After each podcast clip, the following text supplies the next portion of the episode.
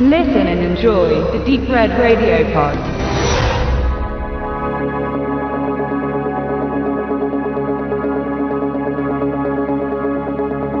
Der Mann, der vom Himmel fiel. The Man Who Fell to Earth. Ein Film von Nicolas Röck. Entstanden 1976 nach dem Roman von Walter Tevis. Mit David Bowie, Rip Torn, Bernie Casey und Candy Clark. Ein exterrestrischer Besucher fällt vom Himmel. Die Erde ist kein zufälliger Strandungsort. Der Fremde ist in gezielter Mission unterwegs. Seiner Welt ist das Wasser abhanden gekommen und so liegt sein Planet im Sterben. Er beginnt sich in der irdischen Zivilisation einzufügen. Um sein Vorhaben umsetzen zu können, benötigt er Geld und so nutzt er seine technischen Erfindungen, die der menschlichen Entwicklung weit voraus sind, um den Grundstein für einen millionenschweren Konzern zu legen, der seine Heimreise mittels eines für ihn gebauten Shuttles getarnt als Raumfahrtprojekt finanzieren soll. Ohne Hilfe von Menschen kann das nicht gelingen. Und um seine wahre Identität erfolgreich zu verbergen, bleibt er möglichst für sich allein. Und so lebt das reptiloide Alien unter dem Namen Thomas Jerome Newton in einer humanen Hülle. Die Entwicklung, Planung und Ausführung seiner Rettungsaktion nimmt Jahre in Anspruch und so kommt Thomas immer mehr mit der Gesellschaft in Kontakt. Der einstige Asket findet Gefallen an Alkohol, Sex und Fernsehen, das ihn anwidert und zugleich fasziniert. Er driftet immer mehr ab. Der anfangs ausgeglichene, freundliche Charakter wandelt sich immer öfter in Jähzorn und Streitsüchtigkeit. Und kurz vor dem Gelingen der Rettung seiner Heimat muss er erleben, dass er sich so weit von sich selbst entfernt hat, dass er nicht bemerkt, wie Neider ihn aus seiner Firma drängen und ihn nun an der Abreise hindern und ein Martyrium in Isolation folgen lassen. Der Brite Niklas Röck drehte diesen dramatischen Science-Fiction-Film nach seinem Horrormärchen Wenn die Gondeln Trauer tragen. Er begann als Kameramann, drehte unter anderem für Roger Corman und Fred Zinnemann. Der Mann, der vom Himmel fiel, ist noch eine frühe Regiearbeit, es ist seine dritte Inszenierung im Alleingang.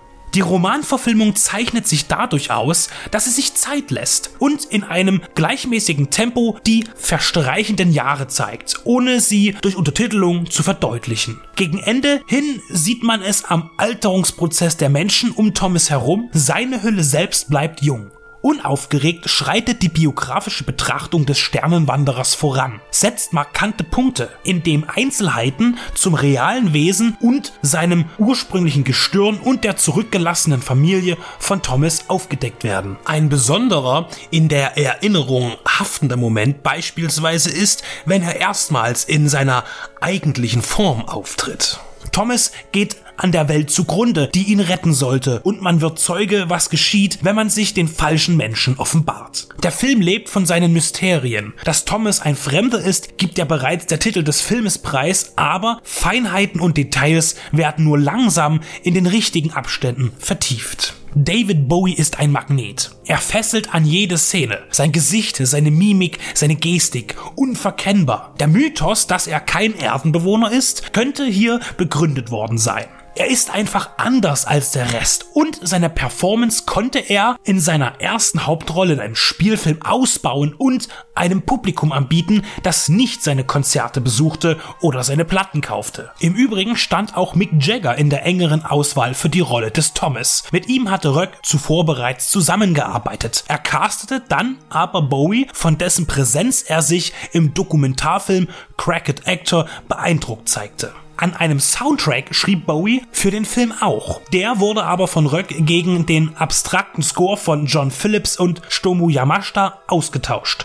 Aus den Melodien, die Bowie geplant hatte, entstanden später Teile seines Albums Low, das im gleichen Jahr erschien wie der Film. Für seine Zeit war der Mann, der vom Himmel fiel, weit voraus. Für einen Science-Fiction-Film bot er nicht die üblichen Schauwerte. Er wirkt auch sehr europäisch. Und die vielen expliziten Nackt- und Sexszenen dürften für Unmut bei amerikanischen Kinobetreibern und dem prüden Teil der Gäste gesorgt haben. Walter Tevis Geschichte, der auch den von Martin Scorsese verfilmten Roman Die Farbe des Geldes schrieb, wurde 1987 noch einmal für das Fernsehen umgesetzt, unter anderem mit dem genrebekannten Robert Ricardo.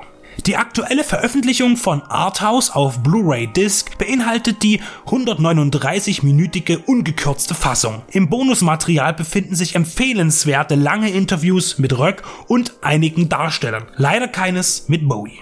Der Mann, der vom Himmel fiel, ist ein traurig prophetischer Blick in unsere Zukunft und unseren Umgang mit dem Unbekannten.